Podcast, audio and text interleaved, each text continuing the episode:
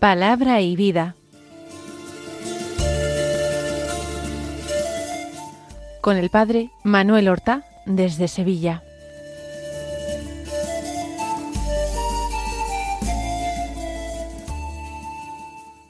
En el nombre del Padre y del Hijo y del Espíritu Santo. Amén.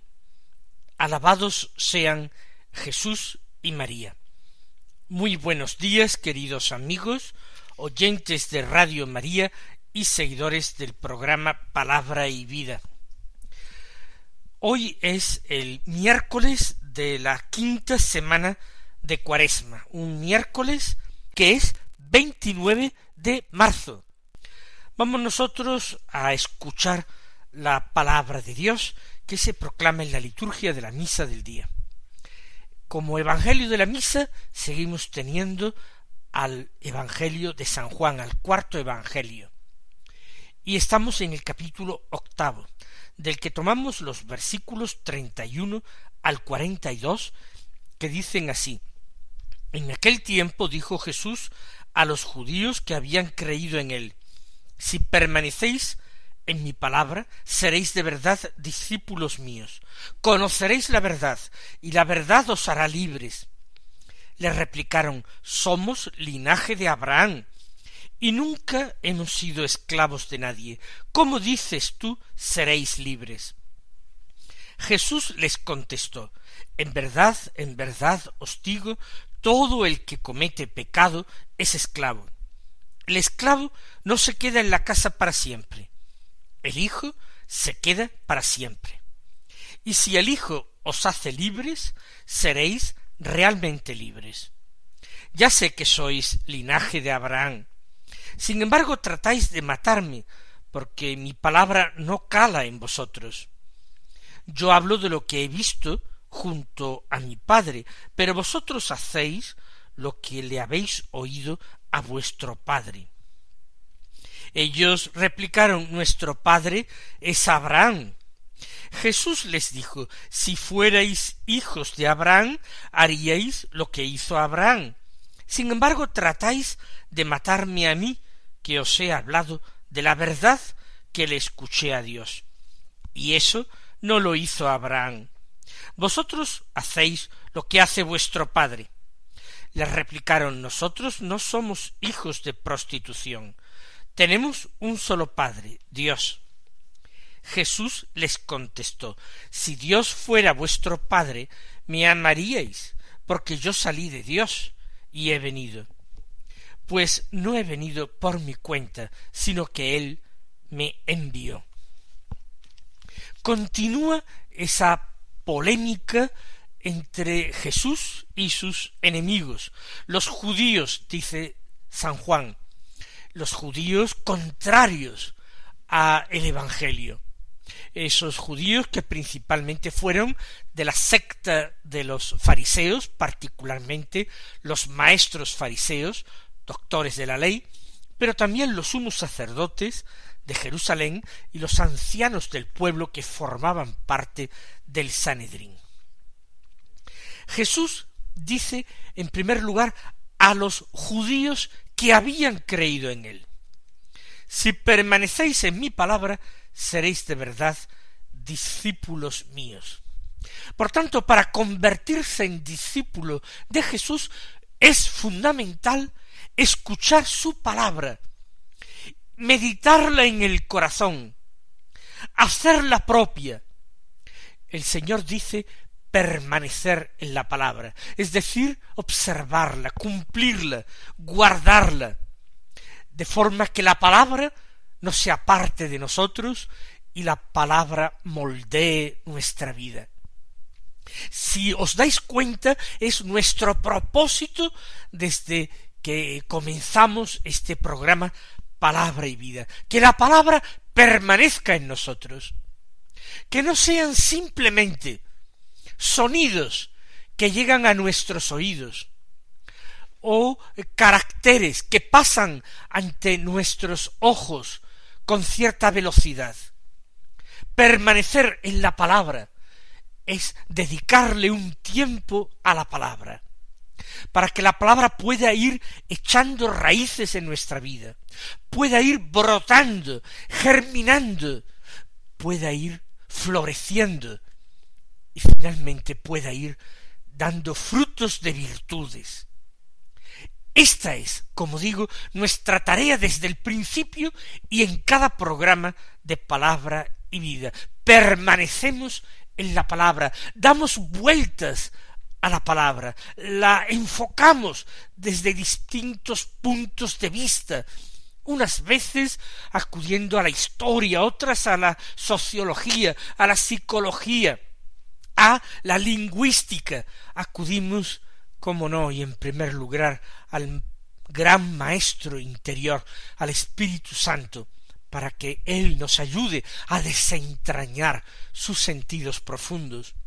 Porque de nada nos sirve una lectura sabia, docta de la palabra de Dios, si no es una lectura espiritual, es decir, guiada por el Espíritu Santo, que es el verdadero autor de la Sagrada Escritura. Si permanecéis en mi palabra, entonces seréis de verdad discípulos míos. Y esa es nuestra ambición también, ser de Cristo, ser sus discípulos, que el nombre de cristianos se nos pueda dar con total propiedad y conveniencia.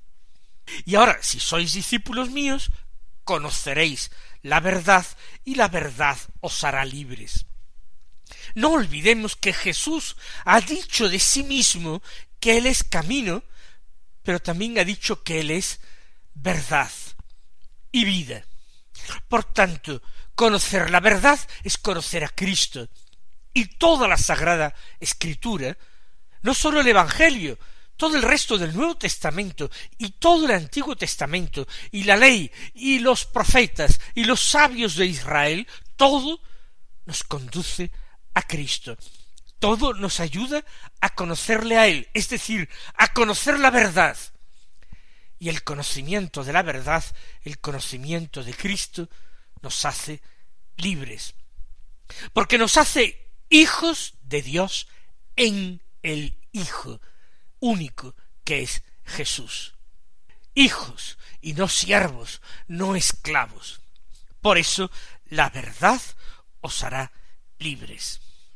Sin embargo, hay discípulos que le replican. ¿Son estos los discípulos que habían creído en él? ¿O entre estos discípulos hay también mezclados algunos falsos discípulos, algunos de los que no han creído en él? Pues parece que esto es lo que se produce a tenor de la continuación de la conversación. Porque hay algunos que replican con un poquito de orgullo y un poco destemplados. Somos linaje de Abraham y nunca hemos sido esclavos de nadie. ¿Cómo dices tú, seréis libres? O lo que es lo mismo, no nos hace falta que nadie nos libere, ya somos libres.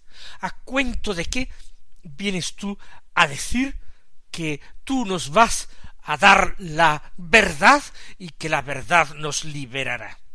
Somos libres. Nunca hemos sido siervos, esclavos de nadie. Y eso que el pueblo de Israel ha estado sometido durante siglos sin embargo, ese sometimiento muchos judíos lo han vivido con orgullo nacional. Han preferido encerrarse en sí mismos. Allá donde han ido, han formado sus propios grupos, sus propios guetos, comunidades más o menos cerradas, que les han servido, por supuesto, para conservar su fe, también les han servido para conservar su cultura, su lengua, sus costumbres. No hemos sido esclavos de nadie. Pero cuando Jesús está hablando de libertad o de esclavitud, no se está refiriendo a esta libertad en cuanto no sometimiento a hombres que imponen gobiernos, Jesús está hablando de la libertad espiritual. Está hablando de un tirano que no es un tirano humano, sino que es un tirano espiritual también. Es el espíritu del mal, es el diablo. Dice el Señor, en verdad o en verdad os digo, todo el que comete pecado es esclavo. Esto es importante, esto es lo que parece que no estaban dispuestos a aceptar estos judíos. Y esto es lo que el hombre de nuestra sociedad no está dispuesto a aceptar tampoco. Se proclama a eh, grandes voces la libertad cuando muchos hombres viven en la miseria de los vicios y de los pecados más espantosos. Han removido totalmente la ley de Dios y creen que por no obedecer la ley de Dios, ninguno de sus diez mandamientos, por, por eso son libres, porque no tienen ley. Y la libertad precisamente se encuentra en la aceptación de la voluntad de Dios, que es igualmente la aceptación de nuestra propia naturaleza, porque nosotros hemos sido creados por Dios y Él ha impreso en nuestra naturaleza su ley. No podemos ser felices, es que ni siquiera podemos ser nada de espaldas a Dios, ignorando su querer.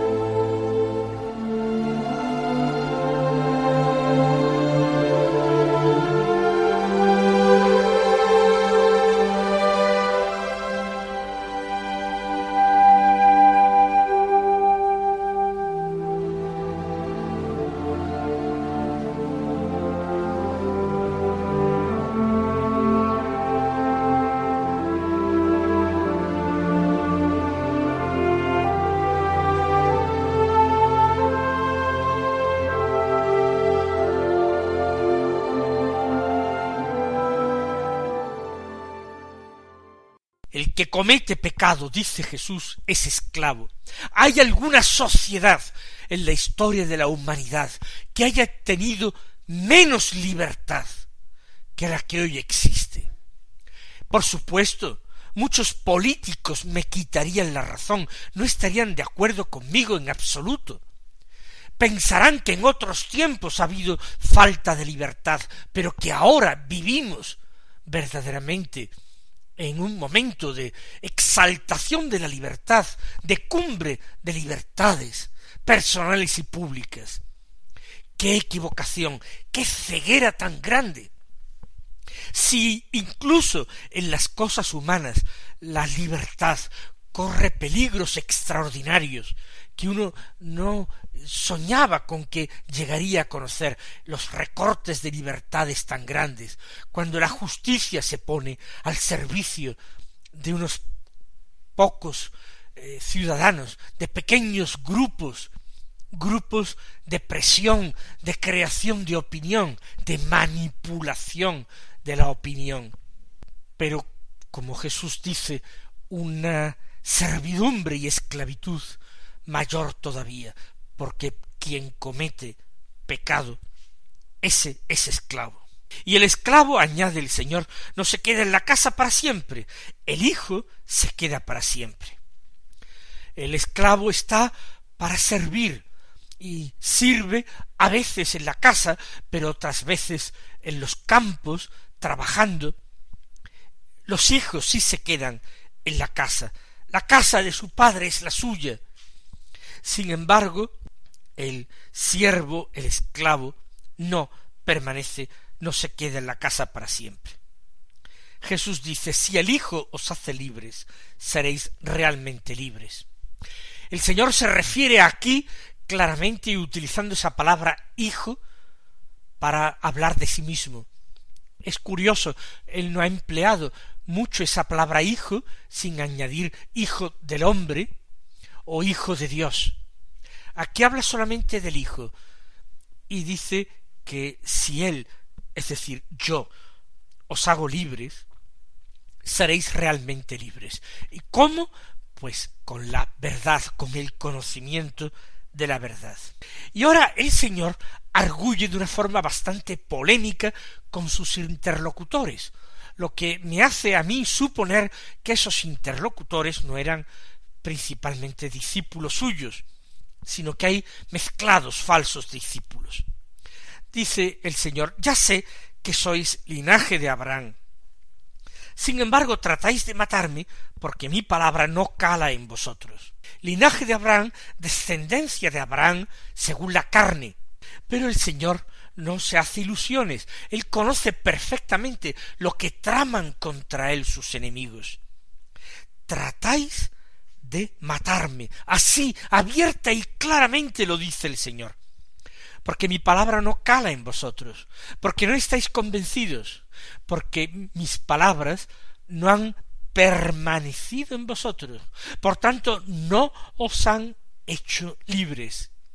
Tratáis de matarme, sois siervos del pecado, esclavos del pecado.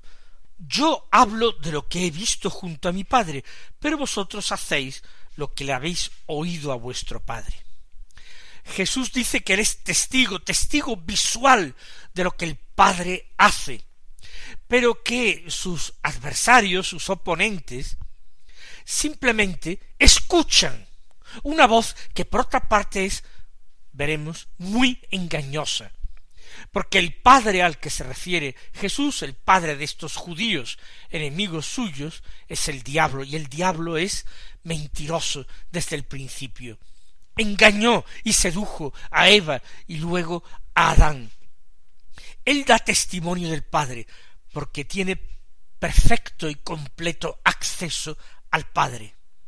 En cambio, los judíos simplemente escuchan las sugerencias que les dice al oído su padre, el padre de la mentira. Pero ellos protestan airadamente, diciendo Nuestro padre es Abraham. ¿Qué te crees? El Señor ya lo ha dicho, ya sé que sois linaje de Abraham, pero es un linaje puramente material, biológico, físico. Ese no es el verdadero sentido que tiene la expresión hijo de Abraham. Por eso el Señor rebate esa defensa que ellos hacen escudándose detrás de que su padre es Abraham. Si fuerais hijos de Abraham, haríais lo que hizo Abraham. Sin embargo, tratáis de matarme a mí, que os he hablado de la verdad que le escuché a Dios, y eso no lo hizo Abraham. Vosotros hacéis lo que hace vuestro padre. Por tanto, ser hijo de Abraham es actuar como Abraham, es tener fe, es ser hombre de fe, es vivir de cara a Dios. Eso es ser hijo de Abraham. Pero el Señor insiste, de una forma todavía velada, para que sean los judíos los que saquen las conclusiones. Vosotros tratáis de matarme a mí, que os he hablado de la verdad que le escuché a Dios. Evidentemente, Abraham no hizo eso, sino todo lo contrario. Abraham estuvo dispuesto a sacrificar su vida, estuvo dispuesto a sacrificar a Isaac, que era su vida y su esperanza, estuvo dispuesto a sacrificarlo por obedecer a Dios. Vosotros hacéis lo que hace vuestro Padre. Les replicaron nosotros no somos hijos de prostitución, tenemos un solo Padre, Dios. Eso de que ellos tengan además de Abraham otro padre les suena muy mal. Ellos tienen un linaje claro, limpio. se vanaglorian de sus genealogías. Por eso insisten, no somos hijos de prostitución, no somos bastardos. Nosotros tenemos un solo Padre que es Dios. Vaya afirmación la que hacen en este contexto polémico precisamente al Hijo único de Dios, al que ellos se oponen. Jesús les contesta Si Dios fuera vuestro Padre, me amaríais porque yo he salido de Dios y he venido. Si ellos fueran hijos de Dios, amarían al Hijo único de Dios. Sentirían una afinidad, una cercanía espiritual, ese común origen que traerían del Padre porque Jesús ha salido de Dios y ha venido enviado por Dios. Pero, pues yo no he venido por mi cuenta, sino que Él me envió. Esta es la prueba definitiva del mal espíritu que anima a los enemigos de Jesús. Nosotros, escuchando esta polémica, nos asombramos de que el cuarto Evangelio diga que esta conversación tiene lugar entre Jesús y sus discípulos. Y es que no basta con ser formalmente discípulo de Jesús, como no basta con ser genealógicamente hijo de Abraham. Es preciso serlo de verdad, es preciso serlo con coherencia, aceptando todas las consecuencias, amando lo que el Señor ama y detestando lo que él detesta. El Señor nos está invitando a una clarificación, a un discernimiento. Nosotros tenemos que elegir en qué bando nos situamos, a qué lado de la raya nos colocamos, porque no hay otra posible opción, o con Cristo o contra Cristo. El que no recoge conmigo desparrama, dirá el Señor en una ocasión a sus discípulos. Quiera Él otorgarnos su gracia, gracia de luz para entender, para comprender, gracia de conocimiento, de conocimiento interno de su corazón, que nos encienda, que nos impulse a amar más y amar mejor, que nos conceda gracia de libertad, para que no nos veamos sometidos a la esclavitud del pecado. Que el Señor nos conceda la gracia del seguimiento consecuente, coherente, que nosotros seamos esos amigos firmes de Dios, esos amigos fuertes de Dios en la expresión teresiana que necesita tanto este mundo nuestro. Que el Señor os colme de bendiciones y hasta mañana si Dios quiere. Han escuchado en Radio María Palabra y Vida, un programa que dirige el Padre Manuel Horta.